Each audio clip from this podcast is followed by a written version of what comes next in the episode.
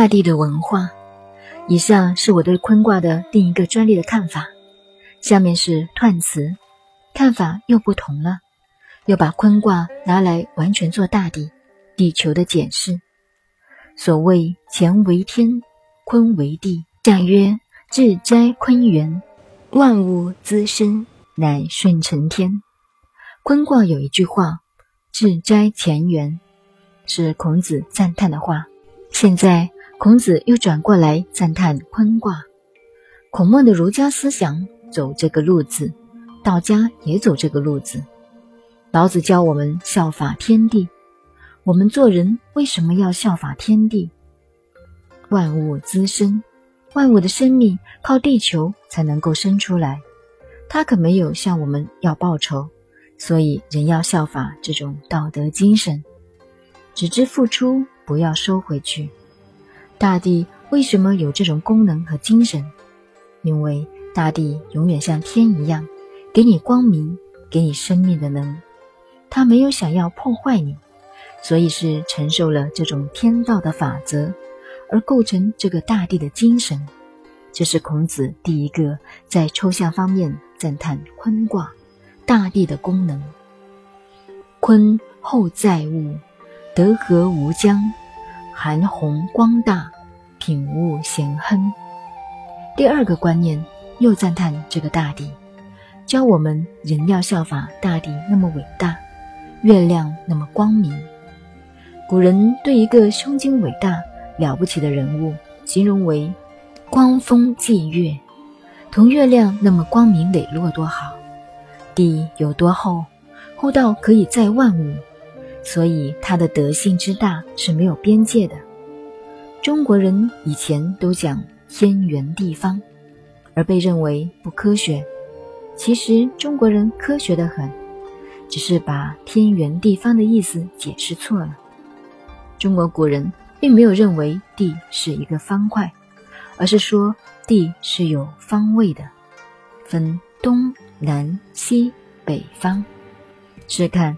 孔子的学生曾子就说：“地是圆的。”汉朝也说：“宇宙如鸡蛋，地球如蛋黄。”没有错，只怪后世的人自己读书不够，断解释中国文化。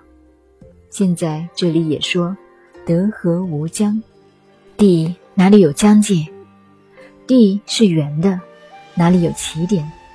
经纬度是人替他假设的。”站在中国立场，中原是起点；站在英国立场，又另外假设一个起点。所以，我们做人处事要效法大地的精神，德要养得厚，而且要圆融光大、含蓄伟大的光明。万有的东西都是靠大地生长。牝马地类，行地无疆，柔顺利贞。君子忧行，这里又把科学精神拿到人文文化上来解释。母马和大地一样，逆风而行，就是地球与太阳之间的关系。地球是反太阳的方向运转，行地无疆，地球永远是运转的，马也是不休息的，马睡觉是站着的。懂了物理，这书中的味道就读出来了。像庙里为什么敲木鱼？因为鱼的眼睛不会闭上，鱼是不睡觉的。敲木鱼是教学道的人要像鱼一样，要时刻警醒。行地无疆，也就是乾卦天行健，君子以自强不息同样的道理。人不能有一分一秒的松懈，求学做人为道为德。都应该如此，还要顺柔力贞，君子忧行，效法乾坤一样，天地一样的胸襟，包容万象，自强不息。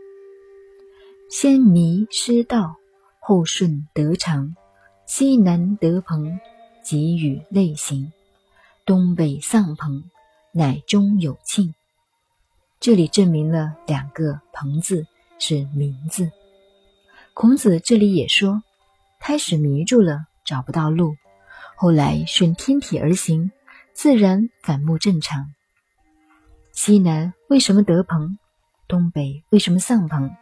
那便是指他必须要与同类合群共行，结果终归会有吉庆。安贞之吉，因地无疆。这是解释文王卦辞。何谓安贞吉？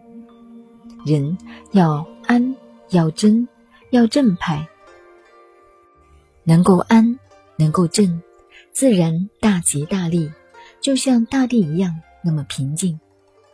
相曰：地势坤，君子以厚德载物。这里明白的说明。坤卦的现象如大地一样，大地是坤卦，要懂得坤卦这个符号是大地的代表。讲人文文化，做人要效法大地一样，修养自己的学问道德，要效法大地之后。尤其当领导的人，要包容，要能负担，别人的痛苦都能承担下来，厚德载物。是中国文化、儒家、道家的最高的学问。研究易经，应该发挥每个人自己的智慧。做学问是很难的。我今日认为对的意见，到明天有了新的发现，说不定又把头一天自己的意见推翻了。所以我所讲的，只是提供大家一个参考，告诉大家一个研究易经的方法而已。千万不要过分相信。有时候连对古人都要怀疑，可是怀疑归怀疑，印证又是另外一回事。不可因有一点的怀疑就全盘的推翻，这就太狂妄了。现在讲坤卦的爻辞：